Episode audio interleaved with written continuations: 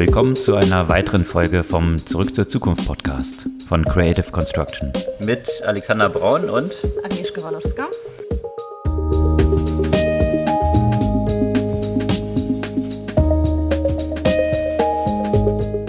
Was gab's Neues letzte Woche?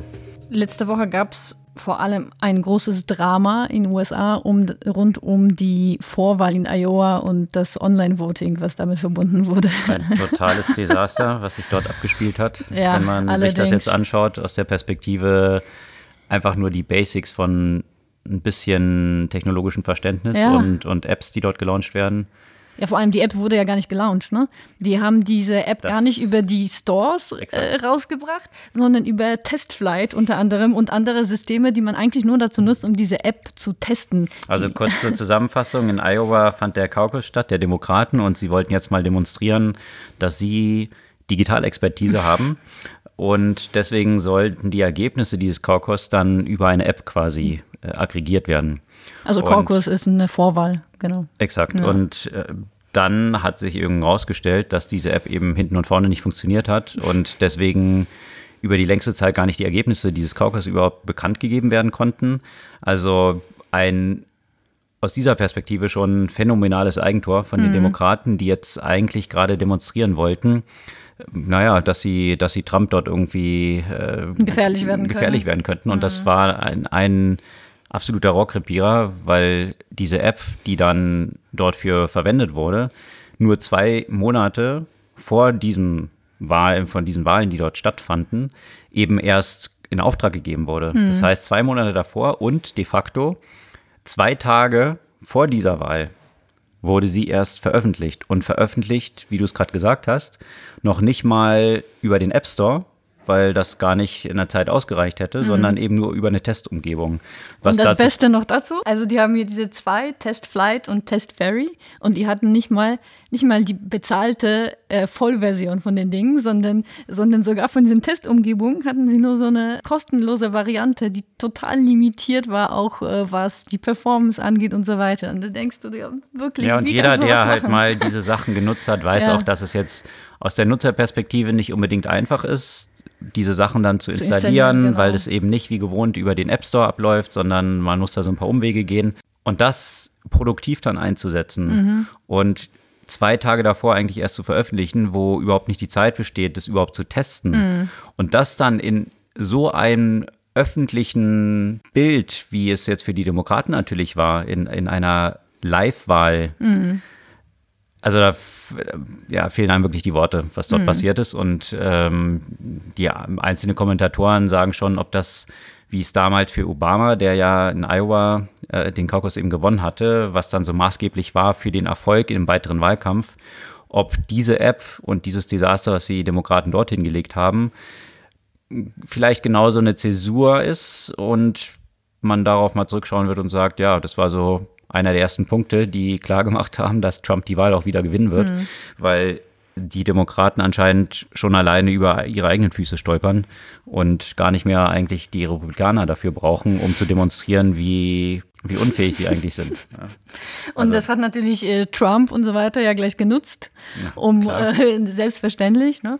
Äh, ich meine, auch die, die, die von den Wahlen wurde ja natürlich auch live in, in allen möglichen Medien berichtet und dann hatten sie die ganze Zeit nur Screens mit äh, 0% sozusagen bei, bei allen Kandidaten und letztendlich lacht das ganze Land über sie. Ja, und die, die Lehre, die man daraus nehmen kann, ist halt schon die, dass das ist jetzt ja nicht nur auf die Demokraten beschränkt, sondern das ist auch was, was man auch aus unserer Erfahrung im Umfeld äh, mit der Begleitung von Unternehmen auch immer wieder sieht, dass letztendlich häufig Entscheidungen gefällt werden, die nicht von den Leuten gefällt werden, die eigentlich die Expertise haben, sondern denen mit dem höchsten Rankinggrad in der Organisation, die sagen, ich will das jetzt aber haben. Und selbst wenn die Experten jetzt sagen, wie im IT-Umfeld, dass das nicht sinnvoll ist und dass da große Risiken mit verbunden sind, dass man es dann trotzdem durchboxt und sagt, ja, muss jetzt so sein. Und äh, dann wird die Technologie das schon irgendwie hinbekommen. Und das ist eben hochgefährlich. Und das wurde dort mal wieder eindeutig demonstriert. Und da, es hat ja auch viele Diskussionen darüber angestoßen, wie viel Technologie soll man denn tatsächlich überhaupt bei Wahlkontext letztendlich haben. Und auch was mich so ein bisschen verwundert hat, also auch der dümmsten Person, die am wenigsten Ahnung von Technologie hat, der musste ja auch irgendwie klar sein, dass bei so einem kurzen Zeitraum, dass man zumindest irgendeinen so vernünftigen Backup braucht. Ne?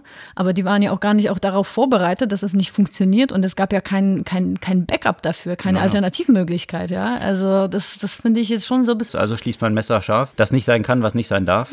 Äh, das umgekehrt eben auch. Also mhm. schließt man messerscharf, dass es dann halt so sein muss und dann würde es auch funktionieren. Und äh, ja, da fehlt dann aber die Expertise. Und das ist ja das Thema der Demokraten sowieso gewesen. Mhm. Ich meine, wenn man jetzt zurückschaut, auch mit den E-Mails von Hillary dort rausgekommen sind, die letztendlich rausgekommen sind vor dem Hintergrund einer Phishing-E-Mail, die rausgeschickt wurde, die dazu aufrief, man solle, also der Administrator oder der Wahlkampfhelfer, der die bekommen hat, man solle eben hier sein Passwort eingeben, was erneuert werden muss. Und der war halt skeptisch und hat es einen Tech-Administrator geschickt der dann geantwortet hatte, dass es eine legitime E-Mail sei mhm. und äh, sofort Passwort ändern.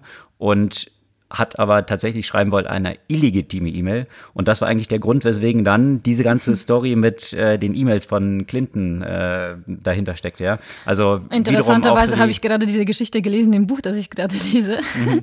Und äh, das hieße wohl, das war nur eine relativ schlechte Ausrede, weil man wollte einfach mal den Helfern, also den relativ äh, niedrig rangigen Mitarbeiter dort dafür blamen, mhm. Äh, dass das Problem war wohl, dass es gar nicht so weit gekommen ist, dass es zu dem Administrator sozusagen gegangen ist, sondern hat wirklich jemand direkt drauf geklickt und dann hat man versucht, um eben sich nicht die Blöße zu geben, dass man wirklich so dämlich ist, hat man dann diese Story erfunden. Okay, okay. Also sie unterdessen widerlegt, äh, ist aber immer noch im Umlauf diese Story genau, und ja. äh, demonstriert jetzt mit der Kaukauswahl da in Iowa, dass äh, es auch gar nicht notwendig ist. Die Inkompetenz hat nee. man auch so Genau, da braucht man keine Russen, da braucht man kein Phishing, da braucht man gar nichts, da kann man sich schon selbst zerlegen.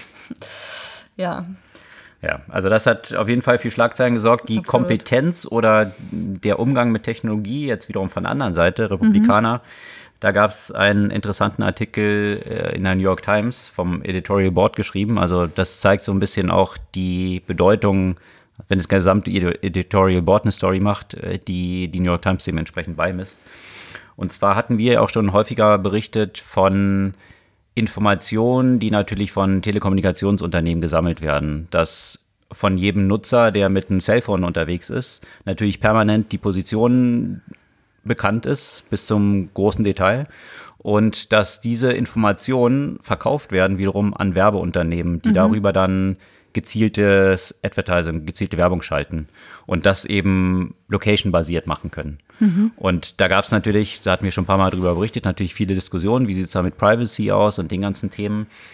Worum dieser Artikel von der New York Times sich jetzt drehte, ist, dass ja, natürlich nicht nur Unternehmen, die Werbung schalten wollen, diese Daten kaufen, sondern dass auch das Government der USA diese Daten quasi abonniert hat und das wie so eine Fußfessel, elektronische Fußfessel von jedem einzelnen Bürger in den USA eigentlich funktioniert und sie darüber das äh, teilen mit den ganzen Behörden, die dann eben schauen, wer ist eigentlich legal und illegal im Land, um die dann adressieren zu können und entsprechend ausweisen zu können. Mhm. Also Informationen, die vor zwei Jahren noch der oberste Richter in den USA, einer der obersten Richter, äh, angekreidet hat und gesagt hat, dass hier Regulierungen geschaffen werden müssen, dass eben nicht einfach über jeden Bürger, der sich gar nicht zu Schulden gekommen hat, äh, jeder mit der elektronischen Fußfessel rumläuft, was das de facto ist. Das äh, sieht man jetzt, dass diese Informationen eben genau dort gelandet sind, wo sie auch nicht nur Advertising fördern oder mhm. personalisieren, sondern eben vollständiges Surveillance, also Überwachung eigentlich damit möglich ist und auch gemacht wird. Mhm. Und äh, das finde ich das Interessante, weil man ja immer so nach China zeigt und Facial Recognition und Ovaya und hier und da, dass letztendlich dieses Tracking und diese Erosion von Privacy längst in der westlichen Welt mhm. über die Hintertür der Monetarisierung längst ein, Einzug gehalten hat. Da haben wir letztens auch drüber gesprochen. Ne? Äh, Auslöser war ja auch der Artikel von New York Times, wenn ich mich richtig erinnere, eben, dass so ein bisschen das Thema Facial Recognition ein bisschen vorgeschoben ist, mhm. ne? weil das ja am meisten plakativ ist und äh, eigentlich ist es ja allem so ein bisschen bequem. Ja, wir machen jetzt nicht weiter Facial Recognition, aber das Ganze machen wir trotzdem hintenrum mit anderen Möglichkeiten genau. und dann löst das das Thema nicht. Aber apropos Facial Recognition, da gab es ja auch, ähm, gibt es ja auch aktuell interessante Entwicklung in China in Zusammenhang äh, eben mit dem Coronavirus, weil natürlich in dem gesamten Land jetzt äh, Gesichtsmasken getragen werden. Mhm. Und diese Gesichtsmasken machen im Moment die äh, Gesichtserkennung ja auch tatsächlich unmöglich oder zumindest sehr schwer, was dann wiederum Auswirkung auf der einen Seite auf die Überwachungsmöglichkeiten mhm. des Staates hat. Ne? Also das ist, das spielt den ja schon so ein bisschen quer.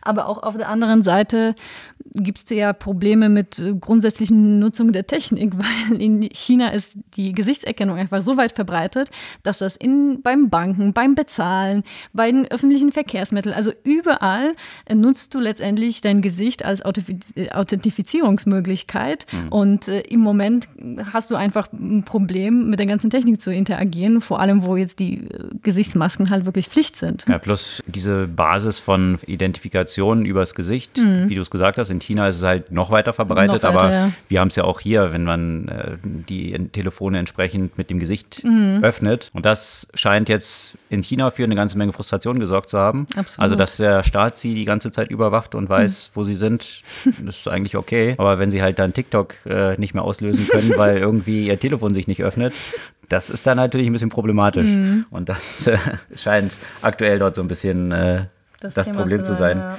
Was dahinter steckt, ist natürlich eine ganze Menge Technologie, also äh, Artificial Intelligence, Machine Learning oder wie auch immer man äh, das jetzt, äh, bezeichnen möchte, was dahinter steckt, was diese Technologie eben ermöglicht. Da gibt es eine sehr spannende Nachricht aus Deutschland, also von einem Unternehmen, die in Köln sitzen. Mhm. DeepL. Mhm. Also diese. Oh, die sind so super, der, der äh, Translator. Wenn jemand das noch nicht genutzt hat, das ist einfach verändert genau. komplett die Möglichkeiten. Genau, und das ist mal wirklich eine super Erfolgsstory aus mhm. Deutschland, wo in Köln so ein Unternehmen sitzt, die Übersetzungen eben machen mit AI. Und jetzt in neuesten Tests, in neuen Versionen, die sie jetzt gerade released haben, ich meine, die Vorversion war auch schon wesentlich besser als Google Translate. Und die neue Version sowohl Google als auch Microsoft weit abgeschlagen mhm. in sämtlichen Sprachen, die sie übersetzen. Und das finde ich schon eine coole Entwicklung. Absolut. Wenn man so die Firepower von Unternehmen wie Google dort im Vergleich nimmt, ja, und dann hast du so ein in Anführungsstrichen relativ kleines Startup, was in Köln sitzt, mhm. dass sie denen hier Paroli bieten können und nicht nur das, sondern die weit besser in der Übersetzung sind, als es mhm. Google ist. Und das hat natürlich in verschiedenen Artikeln jetzt auch so ein bisschen die Spekulation ausgelöst. Also wenn DeepL nicht eh schon auf dem Radar von Google ist, um mal akquiriert zu werden, dann spätestens jetzt. mhm. Und von daher spannend zu verfolgen, ob dann dieses Kölner Startup irgendwann an Google wandert oder dort selber als gallisches Dorf quasi gegen die Übermacht im AI-Umfeld sich behauptet. Ach, ich schätze, wenn das Angebot stimmt, werden sie nicht so lange zögern. ich meine, Google versucht das ja natürlich schon seit Jahrzehnten mittlerweile ne? Äh, und, und scheut da ja auch äh, keine Ausgaben in diesem Bereich. Das ist äh, schon eine der wichtigen Themen dort. Von daher. Ja, gerade vor dem Hintergrund, dass Google die Zukunft von dem ganzen Geschäftsmodell natürlich in dem Access zu sämtlichen Wissen der Welt mhm. sieht. Das heißt, die Übersetzung, da natürlich ja nur ein Bruchteil des Internets auf Englisch vorliegt, mhm das richtig zu verstehen in allen Sprachen ist natürlich für Google extrem wichtig, um halt auch Suchergebnisse aus unterschiedlichen Sprachen, die relevant sein könnten, nach oben zu bringen. Und jetzt natürlich, wenn das Ganze Richtung Voice geht, genau, äh, die, die Live-Übersetzung hm. mit Google Buds und, und solchen Geschichten, halt Kopfhörern, die äh, Live-Übersetzung machen. Hm. Das heißt, es hat ja schon eine sehr große strategische Relevanz für Google, diese Übersetzung richtig hinzubekommen. Und Für alle Google-Produkte, für, für, für alles, was, weil ich meine, immer mehr basiert ja auch auf der Sprache. Mhm. Und wenn man sich ja auch vorstellt, äh, so Google Maps, wenn du jetzt in irgendeinem anderen Land bist und, und solche Aspekte, ja, also wie viel einfacher macht das dir vielleicht auch die Navigierung und, und das, äh, das äh, Verstehen jetzt Google mit Lens, mit, äh, dass, dass man quasi direkt übers Handy auch Texte abfotografieren und übersetzen kann. Mhm. Das sind, die sind in allen Produkten drin, diese Exakt. Übersetzungskomponente und, äh, und das gleiche Google Home, wenn man sich vorstellt, was man da für Möglichkeiten ja auch hat, wenn man auch zwischen den Sprachen so flexibel letztendlich wechseln kann und trotzdem selbst in einer Sprache immer noch interagieren. Oder auch mit, wie hieß nochmal der Assistent, der die auch Restaurants buchen kann zum Beispiel, ja. Mhm. Stell dir vor, auch gerade auf Reisen, du sprichst die Sprache nicht, kannst du über den Assistenten trotzdem einfach alles live steuern. Das ist, äh, ja. die Übersetzung ist schon, schon ein großes Thema. Von daher ein ganz zentraler strategischer Grundstein mhm. für sämtliche Google-Produkte, auch wenn du es weiterdenkst, irgendwie AR und solche mhm, Themen, ja, ja dass absolut, du halt Live-Übersetzung auch von dem, was du siehst, bekommst. Mhm. Von daher werden wahrscheinlich, wenn nicht eh schon geschehen, die Korken da in Köln knallen.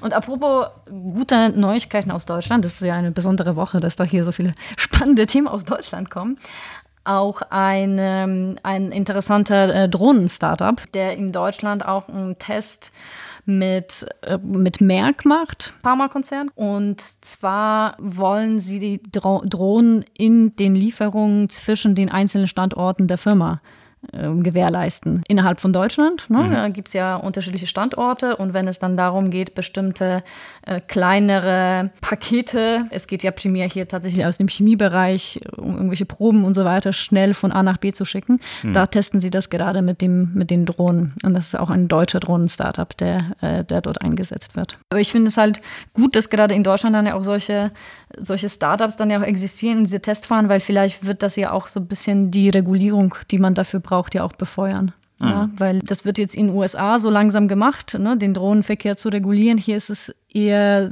sehr stark die Regulierung durch Verbote noch gekennzeichnet. Und ja. äh, da braucht man ja auch ein paar, paar vernünftige Regeln für. Mhm. Auf der anderen Seite nicht so gute Nachrichten aus Deutschland, jetzt was das Bankenumfeld angeht. Mhm. Da hat jetzt die Sparkasse bekannt gegeben, die hatten ja auch um mit N26 und diesen ganzen ja, Digital-Only-App-Banken mitzuhalten, ziemlich früh eigentlich 2017 bekannt gegeben, dass sie da auch so eine eigene App Yomo starten wollten. Und das war eigentlich damals aus der eigentlich einer relativen Position der Stärke raus. Mhm. Die Sparkassen mit einer der erfolgreichsten Online-Banking-Apps. Von der Architektur war das aber was grundsätzlich anderes als bisher, weil die Sparkassen natürlich dezentral aufgebaut sind und die Idee war jetzt eben nicht, dass jede einzelne Sparkasse so ihr eigenes Konto hat, sondern eine zentrale Digital-Konten-App.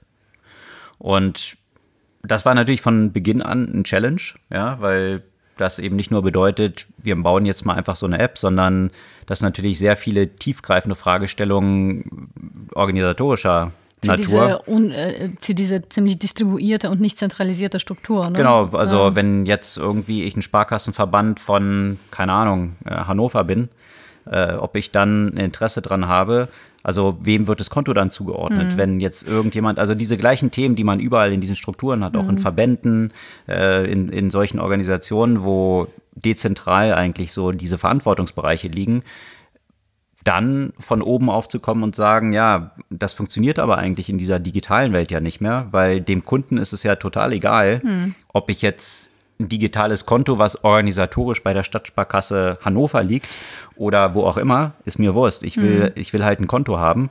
Und ähm, das funktioniert aber hinter den Kulissen eben sehr schwierig. Und hm. das hat man jetzt wieder gesehen, dass eigentlich eine gute Idee, darin irgendwie aufgerieben wurde, dass anscheinend die Sparkassen es nicht geschafft haben, dort zu einer Einigung zu kommen oder die Einigung jetzt so aussieht, dass man jetzt halt doch irgendwie so eine App in dieser Richtung hat, aber irgendwie jede so mit ihrem eigenen Konto. Also von daher eigentlich diese Idee wieder zerrieben wurde und natürlich in der Zwischenzeit, ich meine, das war 2017, wo sie es angekündigt haben, jetzt haben wir 2020. In der Zwischenzeit hat N26 5 Millionen Kunden gewonnen. Damals hatten sie nur ein paar hunderttausend Kunden. Mhm. Das demonstriert eben, wie wichtig die Geschwindigkeit in solchen Veränderungsprozessen sind.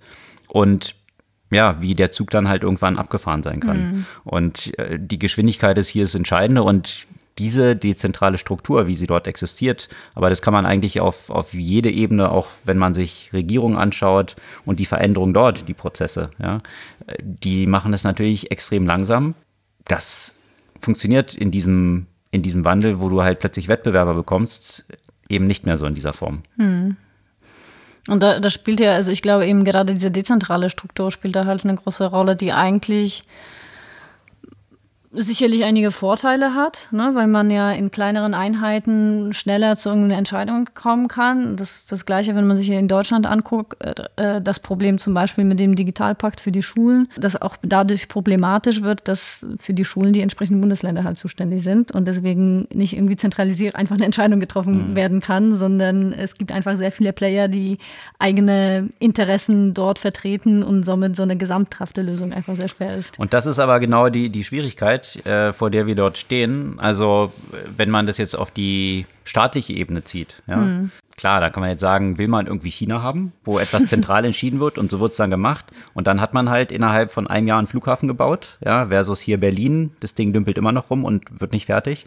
Wäre dann das Resultat daraus, dass man sagt, ja, eigentlich will man auch so ein System haben, ja.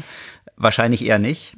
Der Unterschied ist aber, wenn wir jetzt im wirtschaftlichen Kontext unterwegs sind, ja, solche Wirtschaftsunternehmen sind halt keine demokratischen Veranstaltungen. Und in der Regel sind halt die Unternehmen erfolgreich, wo du einen charismatischen Leader hast, der so ein Ding halt durchpusht. Ja? Und wenn und du so dann eine Richtung vorgibt. Genau, die, die also wenn wird. Steve Jobs nicht gesagt hätte, so und so soll jetzt das iPhone aussehen, ja, und, und verschiedene Themen dort durchgepusht hätte, natürlich ist er jetzt auch nicht alleine gewesen, weil irgendwie er hat auch keinen App Store gewollt. Also Klar. er wird natürlich jetzt auch so überhöht als diese charismatische Figur, aber letztendlich braucht es halt auch so einen charismatischen Führer in der Regel in so einem Unternehmen, im Unternehmen, hm. wohlgemerkt. Ja. Von daher hier dann mitzuhalten aus dieser klassischen Corporate-Denke, die so dezentral auch häufig dann organisiert ist, das funktioniert wahrscheinlich offensichtlich eben nicht so gut. Ähm, die Konsequenzen, die man aus der staatlichen Perspektive ausziehen will, da stehen die Staaten natürlich auch vor dieser Herausforderung. Wie können sie sich, wie können sie eigentlich mit diesem Veränderungstempo Schritt halten? Die Lösung daraus wird wahrscheinlich aber keiner wollen, dass man dann sagt, okay, dann lass mal ein bisschen China-Verhältnisse hier einführen. Aber Oder einen charismatischen Führer. Ich glaube, das hört man in Deutschland nicht so gerne. Das Thema hatten wir auch schon mal, glaube ich, und hat nicht so gut funktioniert. Nee.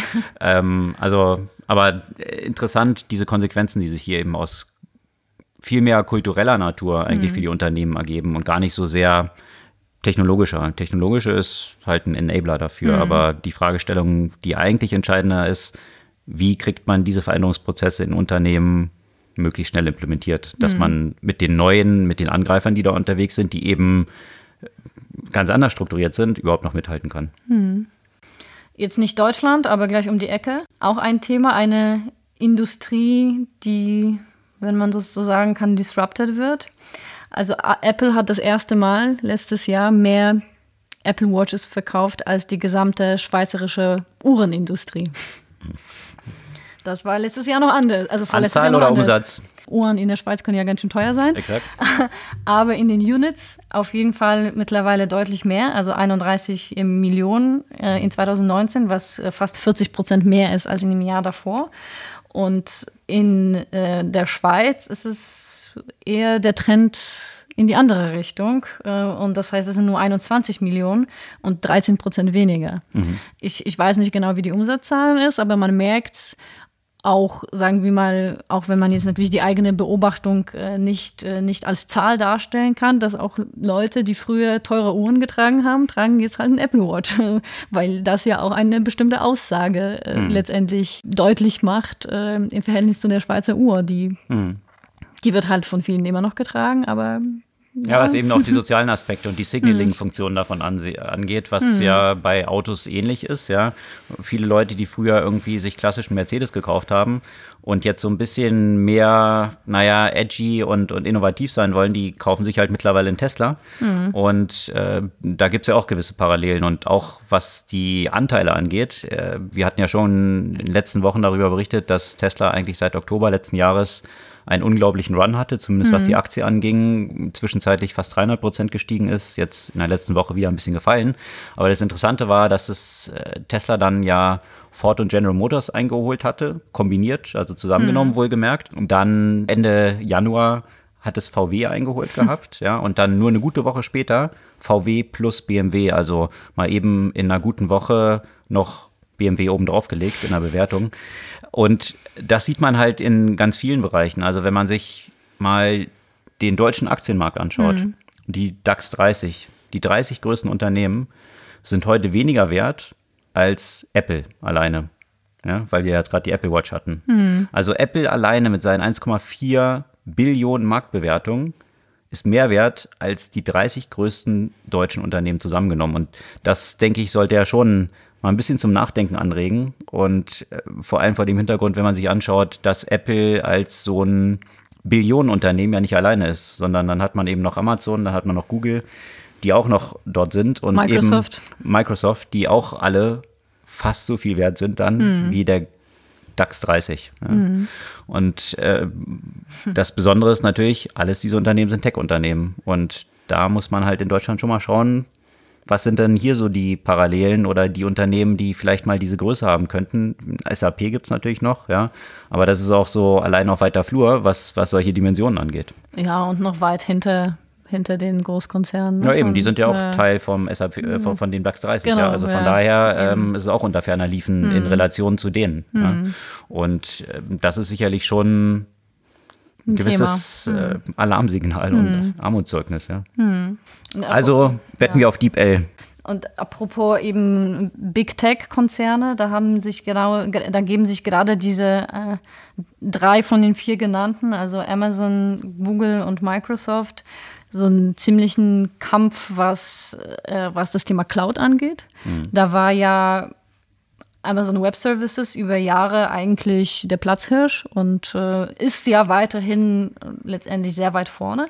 Aber so um den Platz zwei vor allem, da versuchen sich ja Google und Microsoft mit Azure da ziemlich zu betteln. Und da gibt es ja auch interessant, wenn, wenn man sich die Zahlen anschaut, dass Amazon deutlich weniger gewachsen ist äh, in dem letzten Jahr im Vergleich zu ähm, Microsoft und, äh, und Google. Und Microsoft hat dazu ja auch noch einen ziemlich großen Auftrag bekommen äh, von der amerikanischen Regierung oder konkreter von, von Pentagon. Äh, und zwar für mehrere Jahre und über 10 äh, Milliarden Dollar, um eben die Pentagon-Software äh, letztendlich bei sich laufen zu lassen. Und das ist ja auch etwas, was wahrscheinlich äh, ziemlich profitabel werden kann über die, über die Jahre für Microsoft. Das hat der Jeff Bezos auch schon angekündigt, dass er gegen diese Entscheidung schon, vorgehen genau, will. Weil schon. eben er davon ausgeht, und das ist sicherlich, wenn man Trump so ein bisschen kennt, mhm. jetzt auch nicht von Hand zu weisen, Jeff Bezos als Eigner der Washington Post, mhm. die ja nun nicht so Trump-positiv gestimmt ist, dass Trump gerne so auf Rache sind und jemanden, der so ein Gegner von ihm ist, äh, einen auswischt. Mhm. Und deswegen Jeff Bezos jetzt versucht, auf dieser Ebene dagegen vorzugehen, dass diese Entscheidung eben nicht neutral gefallen ist. Ja. Schauen wir mal, wie es ausgeht. Äh, und wo wir jetzt immer noch, ne, das sind jetzt so die Wochen, wo, wo alle Unternehmen ja auch ihre Gewinne und Verluste angekündigt haben. Da muss ich sagen, fand ich das ja auch äh, ziemlich, ziemlich putzig, die Aussage von äh, dem CEO von Uber, dass jetzt die Zeit des Wachstums unbeachtet der Kosten jetzt vorbei ist. Ja, dass man jetzt Geld verdienen muss. Das finde ich so interessant, dass euch das jetzt einfällt. Und das ist eh so das Ziel für 2020, dass, äh, dass es jetzt nicht nur um Wachstum geht, sondern dass, äh, dass ja auch die Kosten in den Griff bekommen werden müssen und dass man jetzt auch mit Uber Geld verdienen muss. Ja, also da, diese, diese Erkenntnisse, die eigentlich ja, also spätestens seit dem gefloppten Börsengang von Uber und dann WeWork äh, eigentlich schon lange vorliegen sollten. Interessant war dann aber, dass äh, jetzt tatsächlich, das hatten wir ja auch schon äh, in vergangenen Folgen mal behandelt, dieses Thema Casper mhm. und dieses Matratzen-Startup, wo dann, äh, ich glaube, 730 Startups im Matratzenbereich dann kurzzeitig unterwegs waren und dieses Modell halt einfach Schrott ist, ganz einfach, ja, vom Geschäftsmodell funktioniert nicht. Hat es jetzt aber tatsächlich geschafft, an die Börse zu gehen. Das war ja so fraglich, ob das mhm. jetzt tatsächlich klappen würde. Hat geklappt. Ähm, die sind jetzt an der Börse und sind sogar am ersten Tag kräftig gestiegen. Mhm. Nichtsdestotrotz sieht es für viele Investoren, die dort vorher schon dabei waren, jetzt nicht unbedingt so rosig aus, äh, was den Return dort angeht. Schauen wir mal, wie lange dieses Thema an der Börse existieren wird und ob man dort nicht vielleicht doch short gehen sollte und äh, da mehr verdienen kann. Zumindest vom Geschäftsmodell sieht es jetzt nicht unbedingt so aus, als ob da irgendwie so ein goldener Streifen am Horizont zu entdecken wäre. Nee, glaube ich auch nicht. Ansonsten hat natürlich auch, und äh, das liegt jetzt auch schon ein paar Wochen zurück, aber jetzt wurde es nochmal so ein bisschen angereichert mit Insider-Informationen. Facebook hat ja seine Zahlen bekannt gegeben gehabt und die waren, naja, jetzt nee. so nicht so nee. überzeugend, weil man eben sieht, dass so langsam diese große blaue Facebook-App so am Schwächeln ist. Und äh, jetzt das Interessante, was aber rauskam, ist, dass Instagram natürlich hier so der totale Durchstarter ist und mittlerweile für über ein Viertel der mhm. Umsätze von Facebook gesamt verantwortlich ist. Und wenn man sich anschaut, wie schnell Instagram wächst, wie das mittlerweile, ich meine, wer das nutzt, wird es gesehen haben. Eigentlich äh, jeder zweite Post ist irgendwie ein Werbepost mittlerweile. Mhm. Also da versucht natürlich Facebook das jetzt auch richtig zu melken. Gleichzeitig besteht aber auch noch eine ganze Menge Potenzial, weil sie eben auch stärker in die Integration von E-Commerce-Funktionalitäten mhm. gehen wollen. Also jetzt nicht nur Werbung dort zu schalten und darüber Geld zu verdienen, sondern diese ganzen Influencer, die da eh unterwegs sind und bestimmte Produkte dann vor die Kamera halten und sagen, wie toll die sind, das auch in den nächsten Schritt zu gehen und sagen, eigentlich einen Click-Through-Prozess dort zu haben, dass sich eine E-Commerce-Plattform stärker daraus machen kann und direkt darüber auch Verkäufe dann erzeuge. Muss man halt schauen, jetzt gerade vor dem Hintergrund, des Drucks, der auch so durch Wettbewerber wie TikTok entsteht. Mhm. Ob dann nicht früher oder später, aber so hast du es ja immer bei solchen Plattformen, deswegen gehen ja jetzt auch die Leute von Facebook weg, dann irgendwann das so ein bisschen überladen ist und die Leute dann darauf keine Lust mehr haben. Also zumindest diejenigen, die es vorher getrieben haben. Und jetzt, wo Mama und Papa und Oma und Opa auf Facebook schon sind, natürlich die Kids keine Lust mehr haben, dort noch unterwegs zu sein, wo die unterwegs sind. Aber langsam sind ja auch Mama und Papa und Oma und Opa halt auf Instagram. Exakt. Ne? Und, und man merkt ja auch, dass, äh, dass die, also auch die Werbung und aber auch diese Entwicklung und vielleicht auch noch so eine grundsätzliche Übersättigung mit dem Social Media Thema dazu auch geführt hat, dass man auch senkende Inst äh, Interaktionsraten zum Beispiel auch bei Instagram hat. Mhm. Und dann ist halt so die Frage, was ist das nächste? Ne? Weil wenn Instagram dann ja auch äh, nicht mehr so dieses Wachstum hinlegt. Ähm, ja, keine Ahnung. Natürlich ist bei Facebook ja auch immer noch Augmented Reality, Virtual Reality die, die Themen, aber keine Ahnung, wann dann so wirklich dieser Durchbruch kommt, mhm. weil, weil von den Themen sprechen wir ja auch schon eine Weile und sprechen ja alle schon eine Weile und, und da ist eigentlich eine Menge passiert, aber jetzt so den Durchbruch in Richtung Consumer haben, haben, haben sie dann trotzdem noch nicht erreicht. Ne? Sehr starke Stellung hat Facebook natürlich noch mit WhatsApp, das was stimmt, den ganzen ja. Messaging-Markt angeht der bisher noch nicht wirklich monetarisiert ist, also noch nicht so in der Form, wie es auch mal zwischenzeitlich zumindest angedacht war. Also zunächst, als WhatsApp gekauft wurde, hat ja Mark Zuckerberg heilig, hochheilig versprochen, dass WhatsApp komplett selbstständig bleiben würde und auch die Konten nicht integriert würden. Wurden sie auch gar Was dann, nicht. große Überraschung, natürlich doch gemacht wurde und auch dazu geführt hat, dass die Gründer von WhatsApp dann unter lauten Protesten und 800 Millionen liegen lassen mhm. äh, rausgegangen sind. Jetzt ist man bei Facebook aber so ein bisschen zurückgerudert, was die äh, Integration von Werbung dort mhm. bei WhatsApp anging. Also das scheint erstmal so ein bisschen on hold gesetzt zu sein. Da gibt es sicherlich noch viel Potenzial. Jetzt will man erstmal Instagram melken und gucken, wie sich das entwickelt und schauen, ob man dort solche Sachen, wie es halt TikTok macht und was TikTok so treibt, ob man das so integrieren kann. Aber klar, das ist dann immer die Gratwanderung. Ähm, wie stark merkt man so eine Sache? Jetzt eben auch Integration von E-Commerce, ohne jetzt die Basis von so einer Plattform dann natürlich so zu vergraulen, dass sie es dann irgendwie nicht mehr nutzen. Hm. Muss man schauen. Das ist sicherlich immer ein kritischer Pfad, der Absolut, ja. nicht so ganz einfach ex ante zu bestimmen ist. Hm. Gab es irgendwelche Bücher, die ja. du letzte Woche gelesen hast. Natürlich, natürlich. Also ich habe mich sehr geärgert über dieses Buch, weil das so ein Buch ist, das ich gerne selbst geschrieben hätte. Das entspricht exakt der Idee, die ich ja mal hatte für ein Buch. Aber ich gebe zu, dass äh, Peter Diamandis vielleicht so ein paar mehr Credentials hat, um so ein Buch zu schreiben. The future is faster than you think. Mhm. Und der, der geht wirklich. Ähm, Vielleicht ganz kurz zu Peter Diamandis, der Gründer von der Singularity University. Genau. Darüber könnte der Name schon mal untergekommen sein. Und die Singularity University denkt halt immer so in diesen Zukunftszeiträumen und wie Technologie sich exponentiell entwickelt. Also ganz knapp zusammengefasst. Mhm.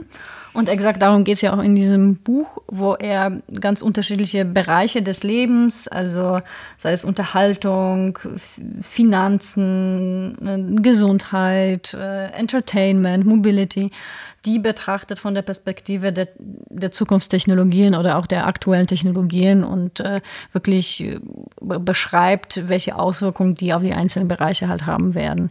Das ist jetzt, also ich fand es jetzt, war jetzt persönlich jetzt nie so mega viel Neues für mich, mhm. äh, weil er sehr viele Themen dort natürlich äh, beschreibt, mit denen wir uns ja auch ohnehin befasst haben, aber es ist halt trotzdem ein wirklich super Kompendium und äh, gibt halt einfach super Überblick darüber, was sich tut und was das für eine Auswirkung auf das tägliche Leben dann ja auch äh, tatsächlich haben, haben wird. Und dann gab es hier auch so ein Zitat, wo ich darüber richtig äh, schmunz, schmunzeln musste, weil das eigentlich so ganz gut zutrifft, äh, zum Thema GMO, ne, also genetisch modifizierte Organismen, äh, Organismen äh, primär also im Pflanzenkontext und Ernährungskontext. Äh, der sagte dann dazu, mit GMO ist es so wie mit den Impfgegnern. Es gibt eigentlich so zwei Typen von oder zwei Gruppen von Leuten, die sich zu dem Thema äußern. Die, die Daten haben und die, die starke Meinung haben. Genau, also ein, ein großes Spektrum an Technologien beschreibt er dort und das kann ich ja echt empfehlen. Das ist äh, eine leichte und angenehme Lektüre auch.